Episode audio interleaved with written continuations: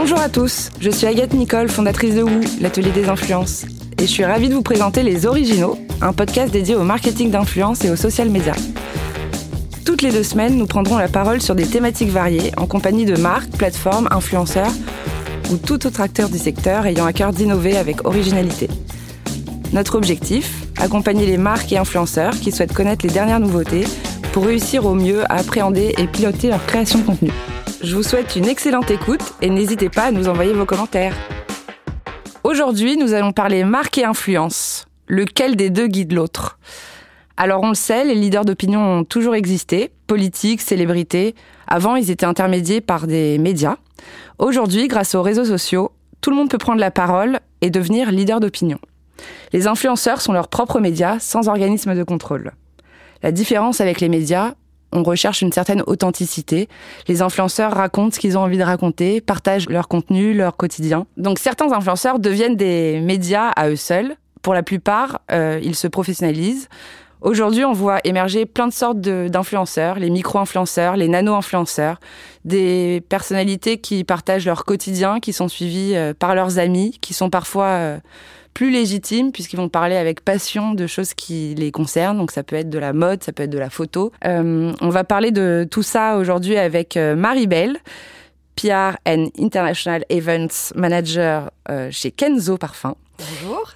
Bonjour. Et Apolline Thibault, qui est qu'on peut considérer comme micro-influenceuse aujourd'hui. Alors, avant de, rentrer un peu dans le concret et de partager euh, vos expériences, je vais rappeler quelques chiffres clés sur l'influence. 60% euh, des internautes consultent des blogs ou les réseaux sociaux avant de prendre une décision d'achat. On sait donc aujourd'hui que l'influence a un réel impact. 30% des consommateurs sont prêts à acheter un article s'il est recommandé par un blogueur, même si celui-ci n'est pas célèbre. Et par contre, seuls 3% des consommateurs sont prêts à craquer sur un produit conseillé par une célébrité. Ce qui veut dire qu'on est aussi passé dans une nouvelle ère. Euh, il y a une quinzaine d'années, 20, ans, on suivait tous plutôt des célébrités, des mannequins, des footballeurs ou, autres sportifs. Aujourd'hui, euh, les followers recherchent cette authenticité et donc euh, des personnalités qui vont être souvent beaucoup plus spontanées, donc des influenceurs de, toutes sortes. 90% des consommateurs se fient aux recommandations d'autres consommateurs, tandis que 33% font confiance à la publicité traditionnelle. Donc on voit aussi que ce côté authentique euh, est très recherché. Euh, VS, euh, ben, des publicités sur un abri de bus ou une publicité à la télévision. 67% des followers n'ont pas d'avis négatif sur les contenus sponsorisés tant qu'ils sont visibles. Donc là aussi, on voit que le métier a évolué. Donc je pense que les consommateurs aujourd'hui savent euh, que les influenceurs euh, bah, travaillent avec des marques, collaborent, sont parfois rémunérés ou en tout cas reçoivent des, produits. Finalement, ce qu'on en retient, c'est que tant que c'est transparent et tant que l'influenceur euh, le dit, ça ne va pas avoir d'effet négatif et quelques études aussi sur le ROI, donc sur le retour sur investissement, par exemple, il y a une étude qui, pas mal d'études qui ont montré que 1 dollar investi sur les influenceurs génère 9,6 dollars de business. Donc c'est encore plus élevé dans certains secteurs la food par exemple, euh, le tourisme, la beauté. Effectivement, c'est des, des, secteurs où, enfin, on le voit hein, tous, je crois qu'on a tous suivi un jour un, copain qui nous a dit ce resto est génial ou ce nouveau yaourt est, est très très bon ou encore euh, faut que tu testes cet hôtel euh, à tel endroit parce que j'ai vécu une super expérience. sans compter le nombre de fois où on a demandé à notre meilleur ami d'où venait son rouge à lèvres, quelle teinte c'était pour pouvoir l'acheter ensuite. Euh, selon une étude Ipsos, 32% euh, des utilisateurs d'Instagram ont déjà acheté un produit repéré sur le réseau social. Et en 2017, pour finir, les hashtags ad et sponsored ont été utilisés 13 millions de fois, ce qui fait qu'on a une, grosse croissance euh, de la sponsorisation sur Instagram. Donc maintenant, pour rentrer dans le vif du sujet, je vais vous laisser Marie et Apolline vous présenter. Marie, peut-être pour commencer? Oui. Euh, alors moi je travaille chez Kenzo Parfum depuis un petit moment déjà. Euh, je m'occupe de la coordination de la presse internationale, donc je travaille avec euh, nos attachés de presse euh, partout dans le monde sur les canaux euh, de médias classiques, je dirais, presse écrite, presse online. Et depuis maintenant euh, 9 ans, je m'occupe de l'influence. Donc c'est un pôle qu'on a créé parce que ça n'existait pas au sein de la maison. Euh, donc évidemment, c'est quelque chose qui a énormément évolué depuis 2010. Euh, à l'époque, on travaillait avec des blogueurs. Aujourd'hui, on travaille avec des influenceurs, voire même uniquement des Instagrammeurs. Euh, et voilà. Et du coup, je travaille à la mise en place de tout ça aussi bien en France que dans les pays. Évidemment, les problématiques sont pas les mêmes d'un marché à un autre, qu'on soit aux US, en Espagne ou en Russie. tout ça ne se traduit pas du tout de la même façon. Ok, cool. Et toi, Apolline, du coup, on, a travaillé ensemble, je crois, pour certains projets, Lancôme, euh, Comptoir, Vince. Euh, donc, qu'est-ce que tu fais? Je crois que tu n'es pas juste influenceuse. non, euh, je ne suis pas juste influenceuse. En fait, j'ai deux activités qui sont intrinsèquement liées. Donc, je fais de l'influence et à côté, je suis photographe. Donc, en fait, ça me permet de, de produire des contenus de qualité pour les marques avec lesquelles je collabore et d'avoir accès aux marques plus facilement et développer un réseau qui est intéressant pour moi. Ok. Alors on va rentrer un peu dans, dans le vif, du sujet. Euh, qu'est-ce que c'est pour toi l'influence?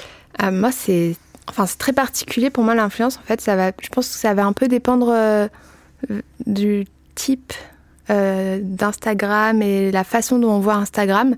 C'est vrai que moi, je le vois pas tellement Enfin, j'ai quelque chose de très créatif sur mon Instagram, donc euh, il y a beaucoup. Enfin, le visuel et euh, l'esthétisme a une grosse place sur mon feed Instagram, c'est-à-dire que je réfléchis pas à la publication, mais je vais réfléchir euh, à la globalité de mon feed. Donc tout doit être agencé correctement. C'est pour ça que c'est un peu plus compliqué de collaborer avec certaines marques parce que si ça convient pas à l'esthétisme de mon feed, je vais refuser.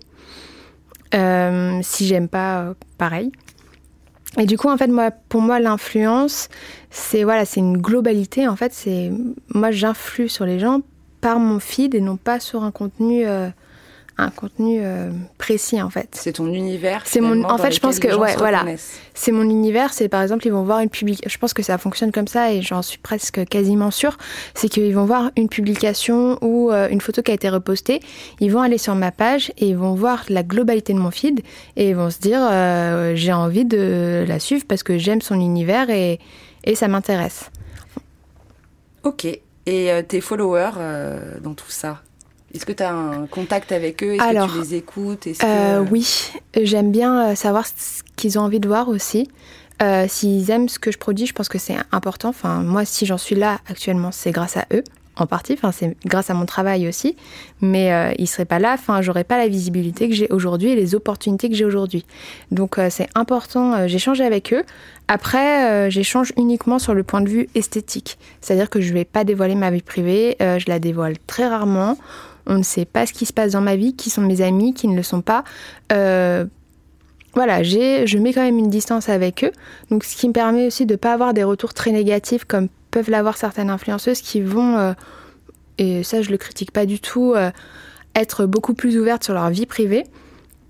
Moi, je ne veux pas. C'est pas ce que j'ai envie de partager en fait sur mon Instagram. C'est vraiment quelque chose de très esthétique et voilà, c'est aussi en rapport avec mon travail, c'est que je suis photographe, donc c'est un peu la même euh, idée que quand je, vais réaliser une campagne ou euh, un, lookbook, c'est que je parle pas de ma vie privée quand je le fais. Quoi. Je mets pas du privé, je mets seulement euh, mon point de vue esthétique et mon, ma technique en fait au service de la marque. Et c'est ce que je fais en fait au service de mes followers. L'idée c'est de les inspirer et c'est pas voilà, d'échanger avec eux sur ma vie privée et sur mes problèmes personnels. C'est pas quelque chose que j'ai envie de faire. Euh, peut-être que je le ferai plus tard. Pour le moment, c'est pas prévu. Mais du coup, ce qu'on peut en retenir, c'est qu'il y a différents types de personnes, d'influenceurs, et qu'en fait, chacun euh, fait un peu ce qu'il veut. Exactement. Ok. Et à quel point, du coup, tu es tributaire des plateformes sur Instagram principalement, du coup, les algorithmes, etc. C'est vrai que bah, Instagram, voilà, c'est euh, le centre de mes deux activités.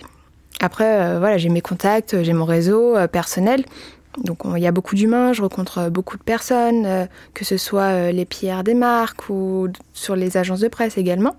Mais c'est vrai que moi, j'essaye de pas me fier au nombre de j'aime que j'ai sur une photo parce qu'en fait, des fois, c'est une photo que j'adore et euh, à laquelle je crois vraiment et qui va pas forcément euh, fonctionner. Moi, je supprime aucune de mes publications, c'est-à-dire que même si euh, je suis pas satisfaite du nombre de likes, moi, je considère que vu que c'est un ensemble et non pas un contenu, je préfère avoir un contenu qui soit joli, un, un feed joli et cohérent plutôt que voilà supprimer une publication et que ça me fasse sauter en fait tout, tout le travail que j'avais fait avant sur voilà la direction artistique de mon feed et comment j'ai envie qu'il enfin l'apparence que j'ai envie qu'il ait au final. Et je suppose que tout ça, du coup, ça a un impact aussi sur la manière dont tu collabores avec des marques, c'est-à-dire que tu dois être libre. Enfin, voilà. Il y pas mal de Donc il y a règles. Des... Oui, voilà, c'est vrai que déjà euh, les marques qui m'imposent des guidelines très précises au niveau du du contenu, du rendu.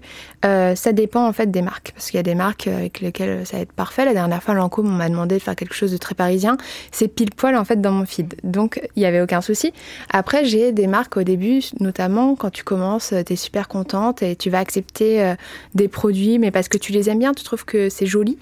Et au final, moi, j'ai eu des galères parce que euh, il fallait que je le mette dans mon feed. J'adorais le produit, mais euh, ça ne fonctionnait pas en fait. Donc euh, c'est vrai que j'ai envoyé des messages aux marques en leur disant bon ça va prendre plus de temps parce que par rapport au brief qu'on oui, te donnait. Par rapport au brief et aussi par rapport au produit, j'avais une fois une grosse manchette euh, qui est magnifique, je l'adore, je la porte. Mais en fait, dans mon feed, c'était, je pouvais pas faire une nature morte avec parce que la, la manchette prenait trop de place, était trop noire. Et par rapport aux couleurs de mon feed, ça allait pas du tout.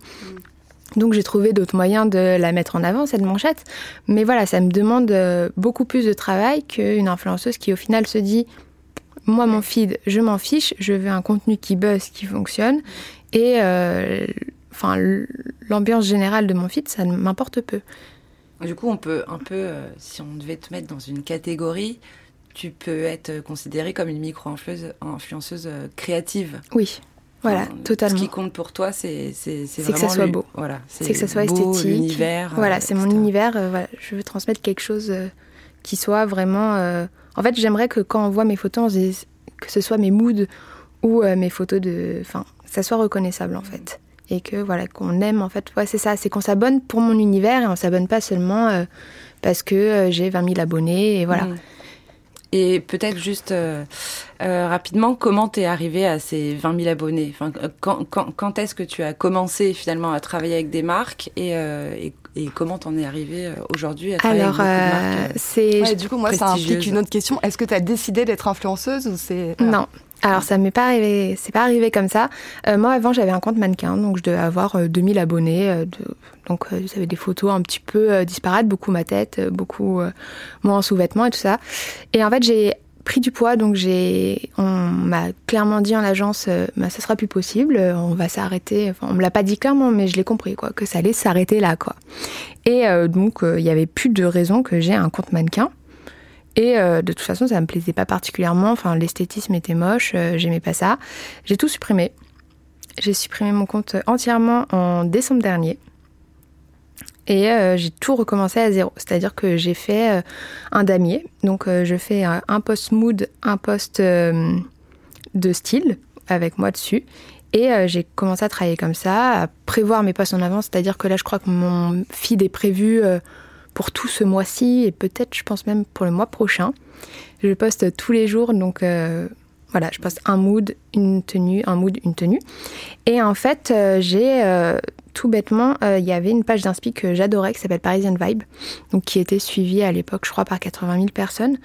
Et je lui ai envoyé un message et je lui ai dit est-ce que ce serait possible, je ne sais pas combien ça coûte, de se faire reposter en fait sur votre page. Et elle m'a dit bah, ce sera 25 dollars. Donc c'était pas très cher au final. Je me suis dit c'est bien, c'est un vrai engagement. Euh, donc c'est pas vraiment acheter des followers, c'est plutôt acheter une visibilité. Mmh. C'est comme acheter un espace publicitaire en fait, ou se faire sponsoriser sur Instagram. Et en fait, je savais que les filles qui la suivaient allaient, euh, enfin, j'avais parié sur le fait qu'elles allaient aimer mon univers et que potentiellement elles allaient s'abonner. Et ça a fonctionné, donc j'ai pris 500 euh, followers comme ça. Et je me suis très bien entendue avec la fille qui tient ce compte-là. Et elle m'a dit, euh, moi, mon objectif maintenant, c'est que euh, dans quelques mois, tu sois à 10 000 abonnés.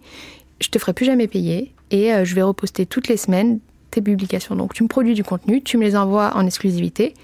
Et voilà, donc on va fonctionner comme ça. Et en fait, j'ai pris énormément d'abonnés. J'ai commencé à travailler avec des marques parce que ça me permettait d'avoir de la visibilité parce que les marques suivent son compte et que c'est des marques avec lesquelles, enfin, je suis totalement en adéquation au niveau créatif.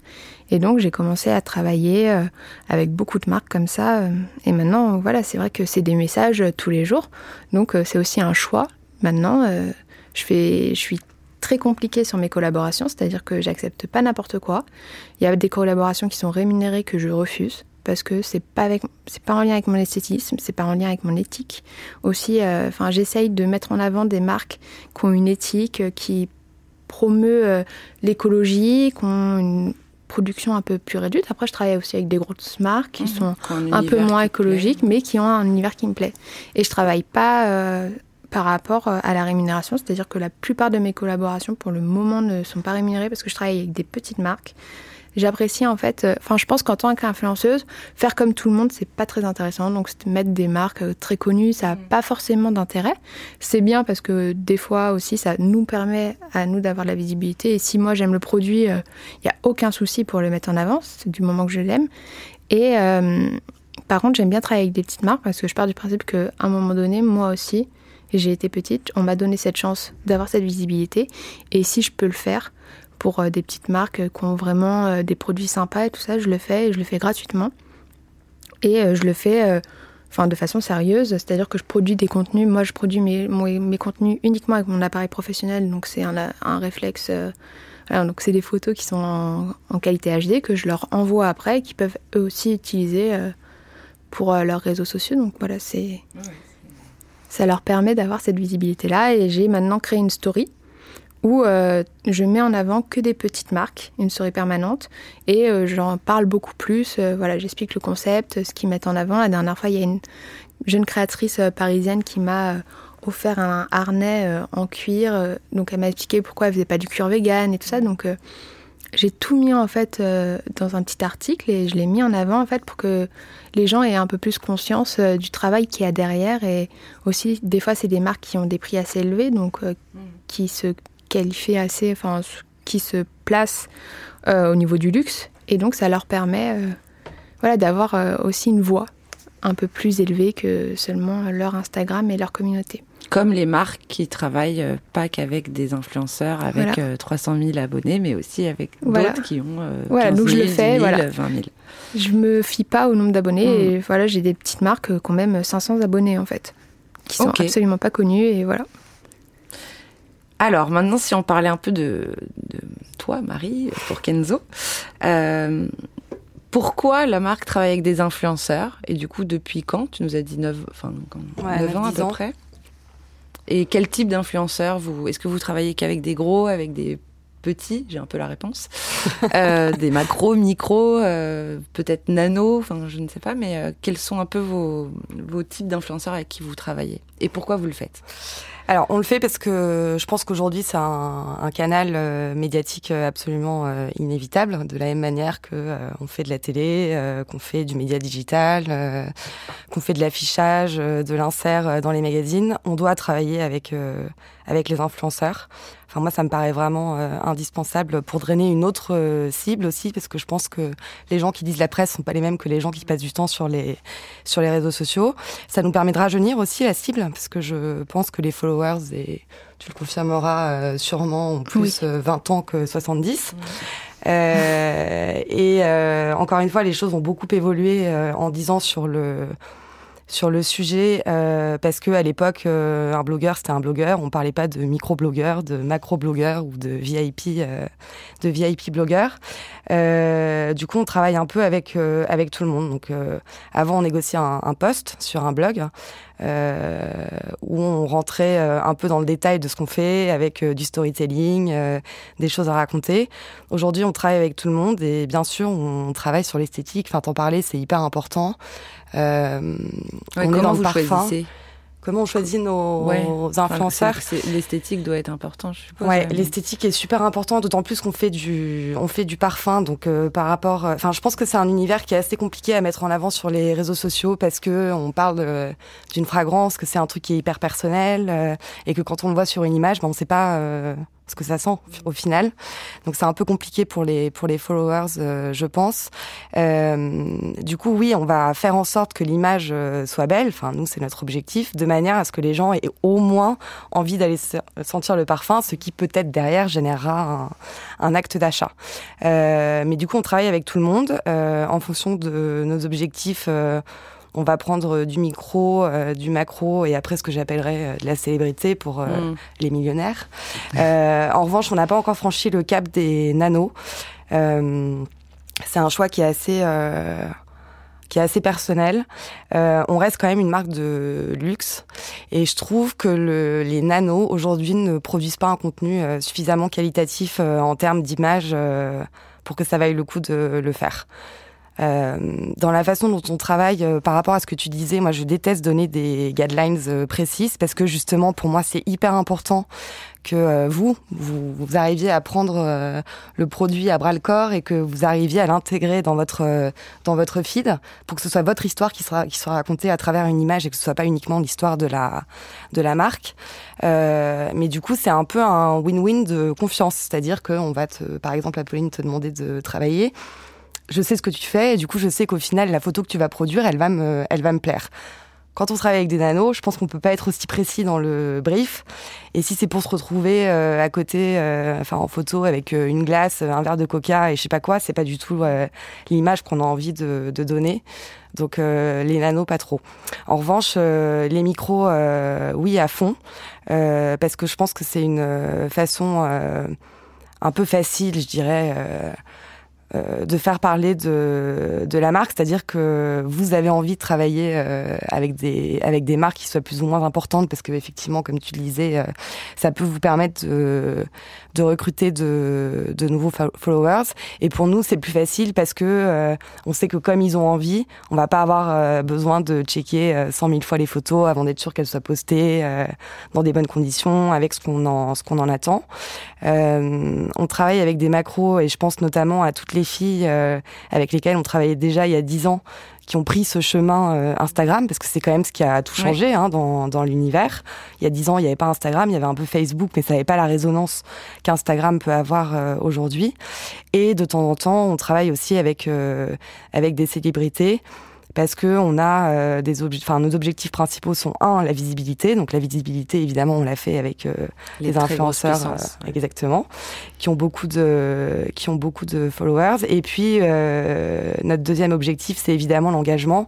L'engagement on ne le retrouve pas avec ces célébrités. En revanche on l'a justement avec les micro influenceurs parce que je pense que vous échangez beaucoup plus avec vos followers. On a plus le temps. Vous les connaissez presque. Enfin, c'est. Ça dépend en fait, parce que par exemple, moi, vu que c'est quelque chose qui est très esthétique et que je vais pas aller sur ma vie privée, j'ai pas énormément d'échanges. Je vais avoir des filles qui vont réagir à mes stories, qui vont dire qu'elles aiment, mais je vais pas, du coup, vu que je parle pas de ma vie privée, de mes problèmes perso, je pense qu'elles s'identifient moins à moi en tant que personne et qu'elles me suivent plus pour l'esthétisme en fait. Mais, par contre, je pense que tu sais, euh, à force plus ou moins, euh, les contenus qui, plaisent. Qui plaisent beaucoup. Ah, et ceux où tu vas les poster quand même parce qu'ils te plaisent, oui. mais qui vont moins plaire. oui, voilà. voilà. Donc tu as une idée de, de, du ressenti euh, Très de, clairement. ce qu'il y a derrière ta communauté. Voilà, la dernière fois, j'ai fait un pari avec mon père.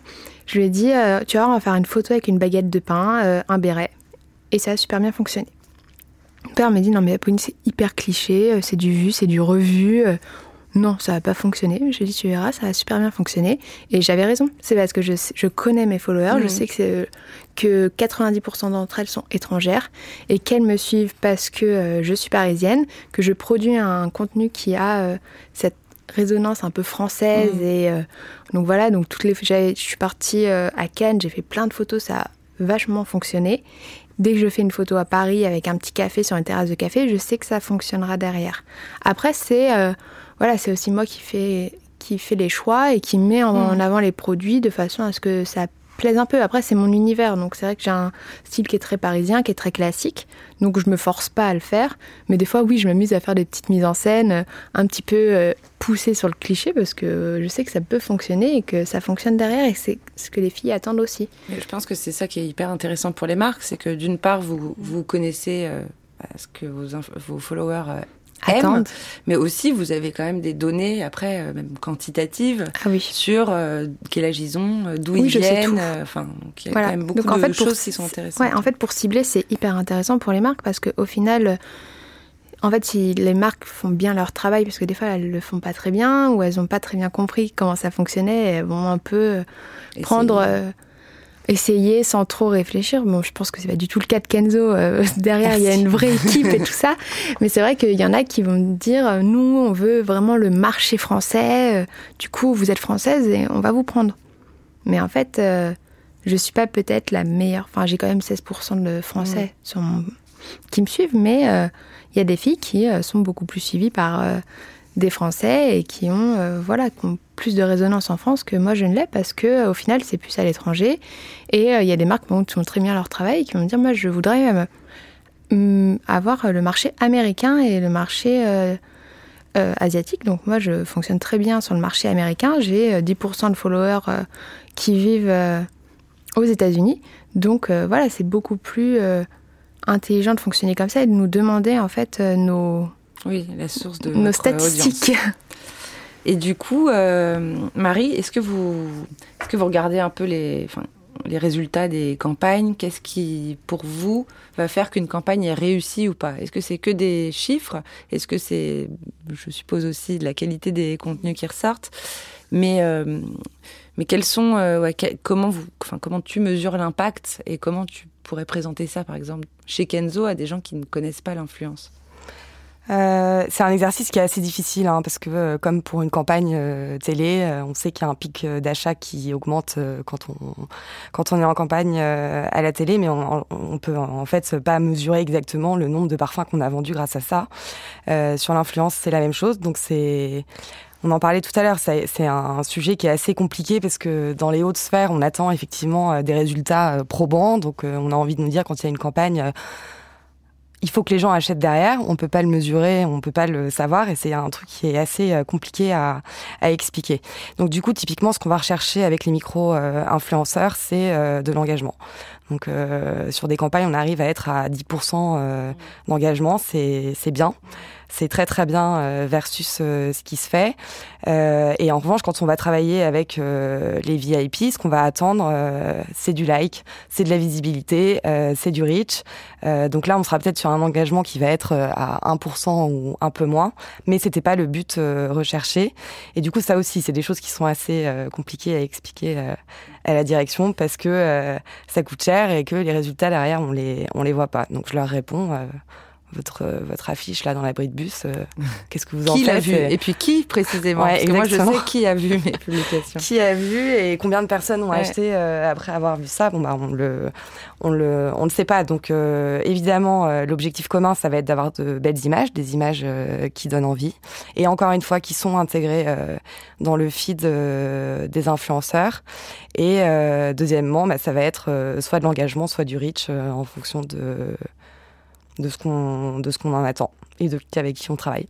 Est-ce que parfois vous travaillez avec des influenceurs plutôt que des photographes? Est-ce que vous relayez des contenus d'influenceurs ou est-ce que vous allez euh, parfois demander à des influenceurs euh, connus de prendre une photo particulièrement pour vos réseaux sociaux? Non, ça on l'a jamais fait euh, à proprement parler. En revanche, la personne qui s'occupe de notre compte Instagram travaille maintenant avec ce qu'on appelle des digital artist. Donc typiquement euh, ce que tu fais. Euh, donc pas forcément des gens qui sont euh, hyper connus ou mais le but ça va être euh, des gens qui sont de trouver des gens qui sont sensibles à cet univers euh, du digital et qui du coup vont réussir à produire des contenus qui vont être euh, soit originaux soit rigolos un peu fun et on pense notamment à tous ces gifs et tous ces trucs qui fonctionnent assez bien aussi et qui sont produits du coup par des gens qui sont un peu spécialisés dans le domaine. OK. Et est-ce que le, le budget, est-ce que tu as vu le budget de l'influence évolué depuis que tu y es. Euh, qu'est-ce que, enfin, qu'est-ce que ça peut représenter Je pense que beaucoup de gens s'imaginent pas du tout euh, la part de ce budget d'influence. Bah, ça a beaucoup, évidemment, ça a beaucoup augmenté, mais pour deux raisons. La première, c'est que quand on a commencé il y a dix ans, on arrivait à ne pas payer les blogueurs. Euh, pour une raison très simple, parce que ça, c'est encore un sujet qui est assez compliqué à à être entendu par euh, la majorité des, des gens. Pourquoi est-ce que vous payez des filles pour qu'elles parlent de vous? Euh, Donc il y a dix ans, on le faisait pas, mais parce que c'était pas leur métier. enfin, elles faisaient pas que ça, c'est-à-dire qu'elles avaient un métier par ailleurs et que le blog c'était un peu une, une passion.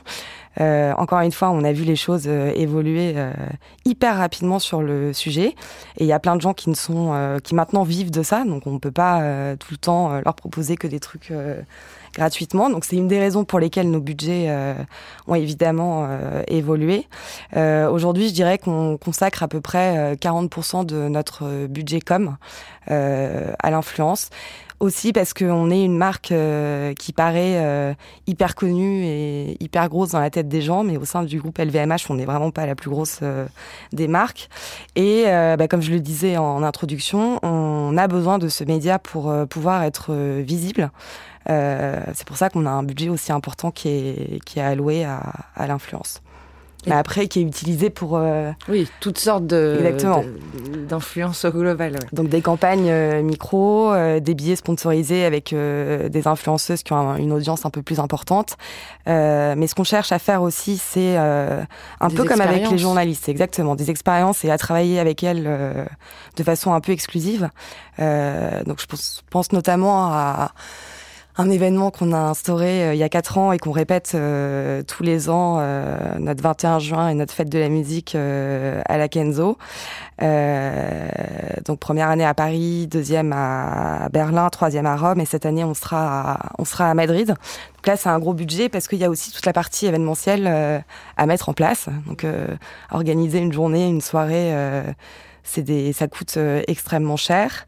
Euh, et du coup, pour ça aussi, il a fallu qu'on augmente euh, notre budget pour comme pour les journalistes, leur faire vivre des expériences assez uniques qui permet de, créer un lien assez particulier avec la marque et Kenzo, on s'en souvient pour son sens de la fête et pour ce voyage que j'ai fait et cette soirée qui était géniale. Est-ce qu'il y a des influenceurs avec, avec qui tu as travaillé il y a 9 ans avec qui tu as travaillé encore euh, récemment. Et c'est hyper important euh, pour moi de créer un lien euh, notamment avec les macros et avec euh, les célébrités. J'aime pas l'idée euh, d'un poste unique tout seul. On fait un poste et puis après on n'en parle plus. je pense qu'aujourd'hui c'est important de créer un lien entre les influenceurs et, et les marques, comme les influenceurs créent des liens privilégiés avec avec leurs followers. Exactement. du coup, il y a des filles avec qui on a travaillé vraiment au tout tout début et avec qui on continue de travailler aujourd'hui. Et pour moi, c'est primordial. Mmh aussi pour la crédibilité de la marque. Et puis ce côté humain, certainement, qui, qui, qui, fait qu'elles seront contentes de parler de Kenzo parce qu'elles connaissent la marque. Euh. Et qu'il y aura un affect euh, particulier, euh, mais dans les deux sens. Hein. Mmh, ouais, Ok. alors, si on parle un peu de l'influence de demain maintenant, est-ce que pour vous, l'influence est une mode? Ouais, Ça a toujours été le cas. Enfin, il y a mmh. toujours eu des influenceuses. Enfin, je pense que même euh, dans l'histoire, il y a toujours eu euh, des icônes euh, qu'on suivait. Enfin, je sais pas, là, je pense à Marie-Antoinette, qui a mhm. été une icône de mode de l'époque, dans l'aristocratie. Enfin, je pense qu'on a toujours eu ce besoin de mode, en fait, et que la mode a toujours été attachée à une personne ou à des personnalités. Et donc, c'est juste les moyens de mettre en avant cette influence qu'ont certaines personnes euh, qui ont changé, qui ont évolué. Mmh. Euh, voilà, à l'époque c'était la cour française, euh, maintenant c'est Instagram. Enfin, c'est totalement différent, mais voilà, c'est toujours attaché à la personne, à des personnalités, et je pense que ça changera pas ça en fait. Il y aura toujours, il y a toujours eu, et il y aura toujours des influenceuses. enfin, je, pense. Hein, ouais, ça me paraît difficile. D'accord, ça passera pas forcément par par Instagram, comme euh, Instagram n'a pas toujours euh, existé. Mais effectivement, il y a toujours eu des gens à qui on a eu envie de, de ressembler, de s'identifier. Euh. donc non, je pense pas que ce soit une mode. Ça évoluera sûrement. Ce sera peut-être pas fait de la même manière, mais ça existera toujours. Et Apolline, comment tu vois la manière dont tu collabores avec les marques évoluer? Est-ce que déjà, est-ce que peu de temps finalement, mais est-ce que tu vois déjà des bah, changements? moi je, vois le changement parce qu'en fait, j'augmente très vite en followers. Donc je vois euh, rapidement euh, le changement. J'ai pris 18 euh, 000 followers depuis le mois de janvier. Donc mmh. pour moi, c'est tout récent en fait. Donc c'est vrai que l'évolution, je peux pas la quantifier tant que ça. Je la quantifie au niveau de, mes, de mon nombre d'abonnés. C'est vrai que j'ai plus d'impact forcément quand on a plus de followers derrière, leur dire là, ce que vous me proposez, je pense que ça fonctionnera pas comme ça mais si je le fais comme ça, ça fonctionnera beaucoup mieux. Euh, les marques vont être plus enclins à me croire maintenant qu'elles l'étaient avant. Donc c'est vrai que oui, moi je le vois, je vois que ça évolue. Euh, voilà, elles sont plus enclins aussi à me rémunérer. Maintenant, j'ai plus. Euh, c'est vrai que moi, je vis pas euh, de. c'est bien, c'est bien des vêtements. C'est bien des vêtements. Je suis très contente d'avoir des vêtements, mais je paye pas mon loyer avec des vêtements, quoi. Donc c'est vrai que ça demande énormément de temps. Je pense que ça aussi, il faut en être conscient. C'est que, enfin, moi, je sais que ça me demande énormément de temps, que c'est un gros investissement. Je travaille sur mon feed Instagram tous les jours. C'est-à-dire que Là, par exemple, je suis à l'école en, ce moment, euh, c'est dans le train le soir à 21h. Euh, des fois, je me couche à 2h du mat, je me lève à 7h parce qu'il faut que je travaille et que derrière, j'ai un poste à produire euh, et à poster par jour. Et voilà, c'est quelque chose que mes followers attendent. Et derrière, je suis là aussi pour eux et je suis un peu à leur service et je ne peux pas les, décevoir sur ce, sur ce point-là. Après, bon, voilà, des fois, on a des empêchements. Je peux, oui une fois, ça m'arrive de sauter, mais euh, voilà. Donc c'est vrai que moi, je le vois plutôt sur mon nombre d'abonnés qui évolue très vite, euh, cette euh, évolution de la collaboration avec les marques. J'ai un peu plus de poids donc, de toute façon, oui, c'est un, un, peu ça. Les marques ne paient pas juste de l'influence. Euh, en fait, si les marques rémunèrent, c'est parce qu'il y a du temps qui va être passé à créer des contenus, à réfléchir. Et... Oui, oui, et puis il y a eu du temps avant aussi. Enfin, Si j'en suis là, c'est que je me suis investie. Euh, elle paye aussi une plateforme et une communauté, en mm. fait. Et euh, cette communauté, je ne l'ai pas acquise en claquant des doigts. j'ai pas acheté mes followers. Voilà, c'est un vrai travail pour pouvoir faire quelque chose de cohérent, de joli, et c'est de l'investissement de temps, c'est de l'investissement aussi financier sur certains postes. Oui, notamment pour la production des, des photos. Voilà, pour la production de photos, c'est... Euh, voilà, moi, je, j'ai, euh, j'ai Photoshop, donc je paye mon abonnement tous les mois, euh, je paye Ton appareil photo. mon appareil photo qui m'a coûté très très très très cher. donc voilà, je, l'utilise pour mon activité professionnelle de photographe, mais je l'utilise aussi pour mon activité d'influenceuse. C'est parce que mes contenus sont, sont produits uniquement voilà, ils payent aussi ça, ils payent la qualité de la, du, du matériel qu'il y a derrière. Mmh. Et euh, mes connaissances aussi euh, en photo. Euh, moi, je produis pas. Enfin, si je suis pas 100% satisfaite de mon contenu, je ne le posterai pas. Donc, si je dois passer une journée à produire une nature morte jusqu'à ce que je sois contente de ma nature morte, je le ferai. Donc, en fait, toi, tu dirais que l'évolution, elle va de plus en plus vers le conseil. C'est-à-dire qu'au début, les marques venaient avec peut-être des idées un peu claires de ce qu'elles voulaient. Et puis, en fait, plus ça évolue, euh, plus, euh, euh, plus votre ressenti et votre expertise Notre expérience, est prise en compte. Bah, c'est vrai que, ça soit voilà. efficace. Moi, j'ai Enfin, entre mon début euh, avec Instagram, donc euh, j'étais totalement naïve. Enfin, je me rends compte que j'avais des idées reçues sur euh, les Instagrammeuses. Enfin, j'étais super naïve, quoi. Et je vois aussi avec l'évolution avec mon entourage, qui ont évolué avec moi sur cette idée-là. C'est que maintenant, je sais comment précisément targeter une audience, en fonction de quoi. Et voilà, je le vois avec des amis qui sont dans des écoles prestigieuses d'écoles de commerce, qui ont des fois des des travaux de groupe à faire et qui vont venir euh, sur du marketing et de la communication et qui donc vont inclure l'influence dans leurs travaux de groupe. Et en fait, je me rends compte que c'est ils n'ont pas cette connaissance-là que nous, on a mmh. en fait. Par exemple, la dernière fois, j'ai une amie qui devait faire sur euh, du cosmétique et euh, elle me dit, je pense que je vais demander à une amie à moi, son amie a un feed en noir et blanc. Oui, c'est pas, du tout, ça n'a pas de sens. Pourtant, c'est une fille qui est brillante, qui a mmh. fait des études, mais on a nous, on a en fait ce... l'expérience en fait. Je sais ce qui fonctionne, je sais ce qui fonctionne pas en fonction des, des besoins de la marque. Et c'est vrai que des fois, ils ont des gens, euh, surtout les petites marques, qui n'ont pas forcément ce recul en fait euh, sur ce qui peut fonctionner, ce qui peut pas fonctionner. Et c'est, je pense que c'est bien de nous écouter parce que on est de bons conseils et on connaît en fait, euh, on sait ce qu'on dit. Et toi, Marie, est-ce que tu euh, vois des évolutions et comment tu vois euh, cette collaboration marque-influenceur euh, avec Kenzo évoluer? Est-ce que tu as des... Franchement, je trouve que c'est un peu difficile de répondre parce que même en bossant là-dedans depuis dix ans, le virage Instagram, moi je l'avais pas vu arriver. Et euh, le jour où j'ai compris qu'il fallait arrêter de négocier des, des billets, enfin des posts blog, euh, je disais ah, mais mon dieu ça va trop vite et pourtant je suis hyper impliquée euh, là-dedans. Euh, moi ce que je vois pour Kenzo, c'est que comme je le disais avant, il faut vraiment qu'on qu'on ait effectivement des relations plus humaines avec avec les filles qui deviennent plus ou moins des, des ambassadrices de marque, c'est-à-dire que j'aime bien la, la répétition, j'aime bien travailler avec les mêmes pour qu'on se dise pas ah bah celle-là, un jour elle fait du Kenzo, le lendemain du Lancôme, mm. le troisième jour du Dior. voilà, je préfère que ce soit un peu harmonieux. Et je pense aussi qu'il faut qu'on les implique de façon différente. je pense notamment à ce qu'on a fait dans la dernière pub Flower by Kenzo, que vous avez dû voir à la télé, qui a été tournée à, à San Francisco. Je me suis battue pour que une des figurantes soit une Instagrammeuse, donc qui s'appelle euh, Marta Pozzan, qui est une Italienne euh, basée aux, US.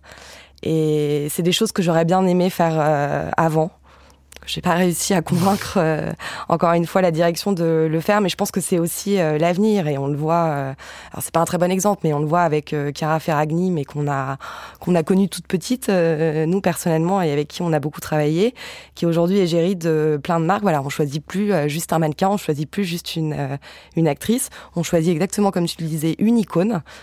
Aujourd'hui, Chiara, je pense que c'est vraiment une icône pour ah plein de filles. Et du coup, et eh ben voilà, elle est intégrée dans des campagnes euh, au même titre euh, que l'aurait été euh, une actrice. Donc je pense que c'est ce qui va compter à l'avenir aussi. Donc les macro-influenceurs presque prennent un peu la place de ce qu'étaient avant les célébrités. Bah, c'est des girls en fait. C'est une nouvelle girl en fait. Avant on les voyait dans les magazines, elles avaient cette place dans les magazines. Mm. Maintenant c'est sur Instagram. Mm. On peut pas être une hit girl si on n'a pas beaucoup d'abonnés. Enfin, ouais, c'est plus comme ça maintenant. Ça paraîtrait un peu bizarre. Euh, et hum, qu'est-ce que vous pensez Est-ce que vous en pensez quelque chose euh, Des influenceurs virtuels? Est-ce que vous y croyez? Est-ce que ça Moi, j'y crois un peu pour. Euh, mais comme je le disais en intro aussi, les besoins, les demandes des marchés et des pays sont pas du tout euh, les mêmes. Donc peut-être que c'est un truc qui prendra pas forcément en France, même si les gens vont un peu les suivre parce que ça les fait, ça les fait marrer. Mm. Ils se disent euh, qu'est-ce que c'est que ce truc. Euh. Mais je pense que sur des marchés asiatiques, par exemple, ça peut, ça peut complètement prendre. Ouais.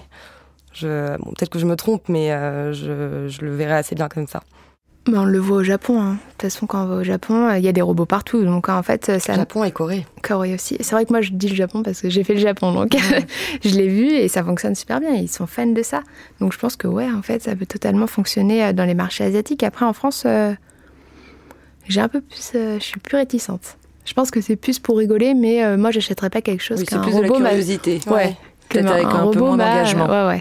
Et puis pour aussi pour euh, ce qu'on évoquait au début, l'authenticité. Et je pense que le, pour le coup, le marché français a vraiment besoin de ça, de, de transparence, d'authenticité. On voit les chemins qui sont, enfin les tournants qui sont pris par euh, les filles aussi, qui bah, comme tu le disais, hein, qui s'impliquent euh, beaucoup plus d'un point de vue écologique, confiance, éthique.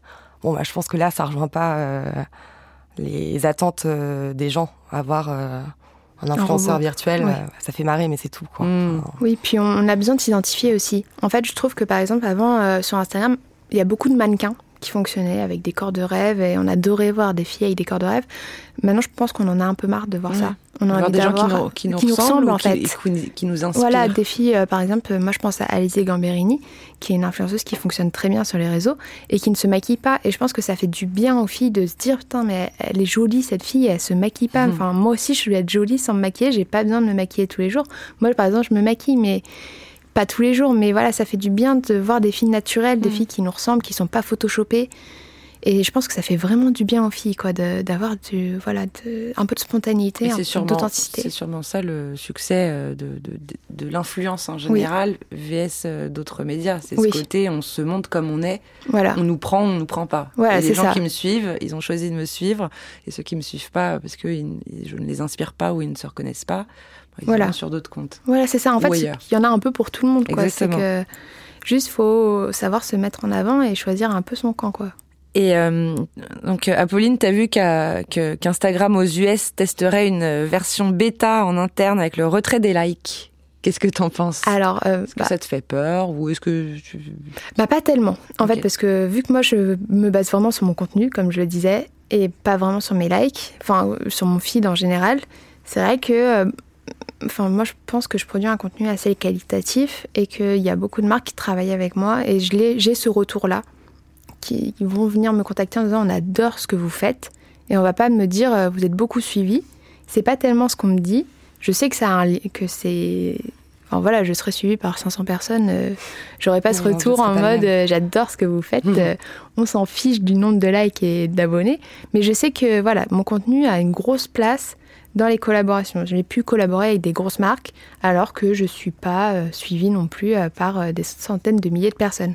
Et en fait, c'est donc peut-être le fait qu'il y ait plus de likes apparemment, mais en plus, c'est une fausse bonne idée parce qu'au final, les gens, ils ont juste à cliquer et ils voient le nombre de likes. Mais peut-être que du coup, les gens, pour aimer un contenu et tout ça, seront plus aptes à aimer le contenu directement et ils vont pas regarder le nombre de likes. Après, moi, je suis pas sûre d'aimer en fonction du nombre de likes non plus. J'ai plus. Euh, oui. En fait, ça n'impacte pas forcément. Non, je pense pas parce qu'en fait, euh, moi, je vais juste regarder euh, le nombre de likes pour voir si, par exemple, la fille qui a autant d'abonnés est vraiment suivie par des personnes authentiques et tout ça. Mm. Je vais plutôt regarder l'engagement, en fait, mais ça, on pourra le voir quand même parce qu'on aura juste à cliquer. Mm.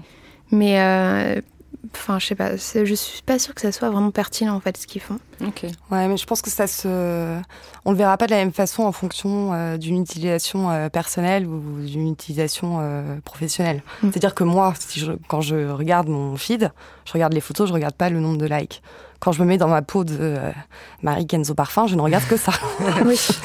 Donc, euh, bon, si on a effectivement accès à l'information au final, ça changera pas grand-chose, mais il faut quand même qu'on ait un moyen de mesurer euh, ce qu'on fait, sinon. Mmh. Euh, et puis même pour nous, enfin pour les personnes qui ont vraiment travaillé pour avoir leur abonné.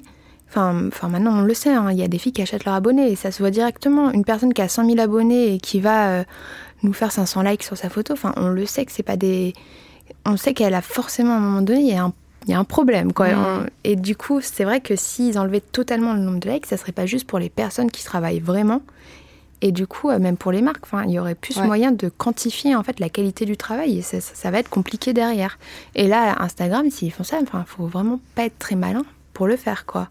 Parce que s'ils existent, c'est aussi grâce aux influenceurs. Et ça, il mm. faut. Je pense que ils ont un peu tendance à l'oublier, c'est que les influenceurs ont une grosse place sur le réseau Instagram. Et c'est vrai que pareil avec leur algorithme, ils nous ont pas aidés. Euh, enfin voilà, moi j'ai vu mon engagement, euh, enfin pas tellement parce que je me, je me suis lancée euh, sur Instagram au moment où ils ont changé. Ça, déjà, ça avait déjà changé, donc en fait je l'ai vu moi sur mon compte mannequin, j'avais moins de j'aime, mais c'était pas très très grave parce qu'au final moi on regardait juste ma tête, si j'étais fine, si je faisais bien les bonnes mensurations, ça intéressait pas tellement, mon nombre de likes intéressait pas forcément.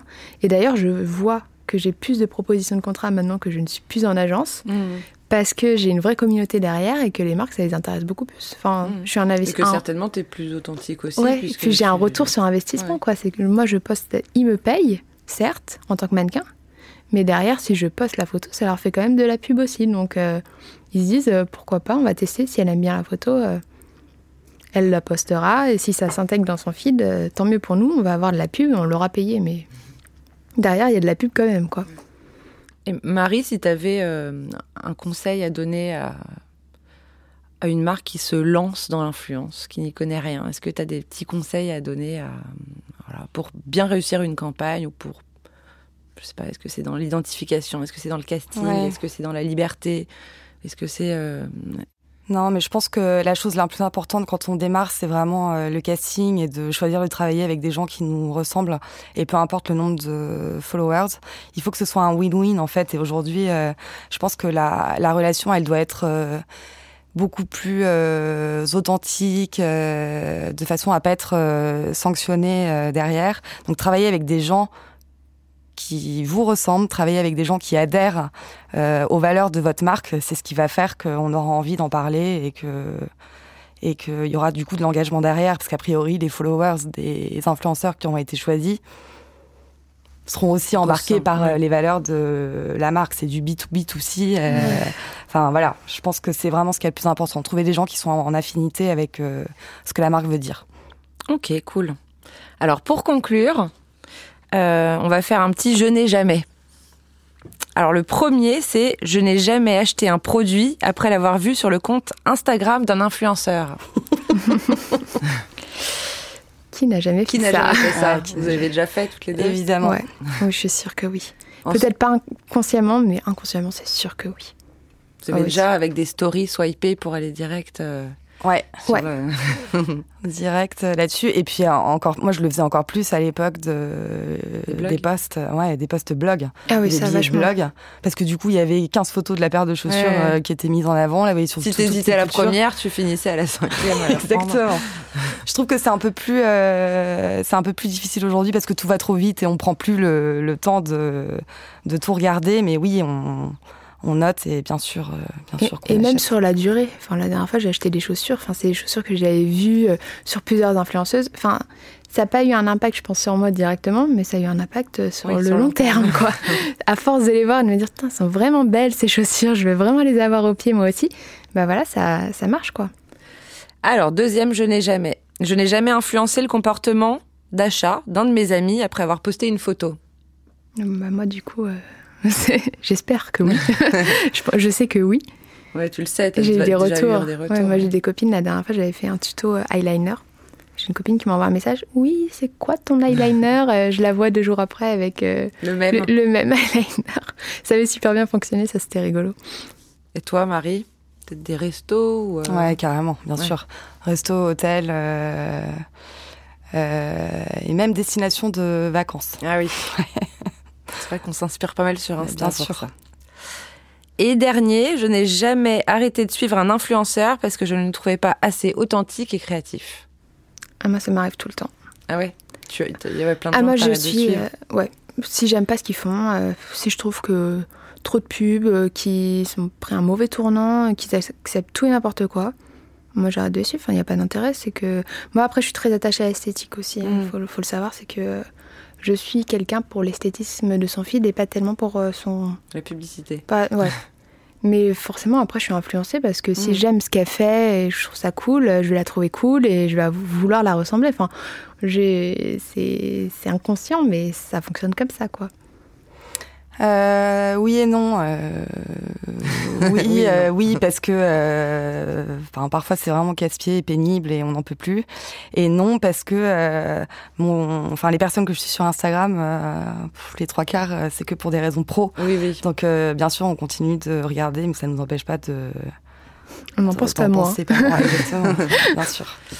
Ok, super. Donc si on si on résume un peu euh, tout ce qu'on a sur tout ce dont on a échangé aujourd'hui, donc euh, on voit que finalement, bon, l'influence euh, effectivement évolue très vite. Enfin, toi, tu es passé de 0 à 20 000 followers en moins de 6 mois. Donc finalement, on peut, quand on a un talent et certainement de la créativité, qu'on un peu l'authenticité et puis envie je pense, de très envie et beaucoup de temps parce que ça prend du temps. Oui, c'est vrai que moi c'était pas forcément une décision, mais euh, à un moment donné, je me suis dit bon, bon, on va essayer quoi. Enfin, c'est une opportunité. C'est vrai que maintenant, moi, je viens d'un petit village euh, dans le nord de Paris. Euh, mes parents connaissent personne, n'ont pas de mm. réseau dans la mode, et ça m'a permis d'avoir un, vrai contact. Donc en fait, c'est lancez-vous. De toute façon, ce que je dis aux gens, c'est que vous avez rien à perdre.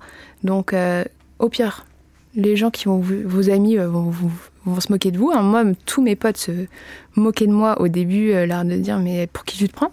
Bah, au final, euh, ça a fonctionné quoi. Et derrière, des fois, je vois, ils sont en mode, euh, on va faire un petit post comme ça, voir si ça fonctionne, l'air de rien. Mais voilà, c'est vrai qu'au début, les gens ils me disaient mais enfin pour, qui tu te prends toi? Hmm. Bah je me prends pour personne, juste Instagram. C'est une super opportunité et voilà, ça permet à des gens qui avant n'avaient pas de voix d'en avoir une et de pouvoir percer s'ils sont talentueux la créativité, du coup, au cœur de. Voilà. De, Soyez créatifs et faites ce que vous aimez.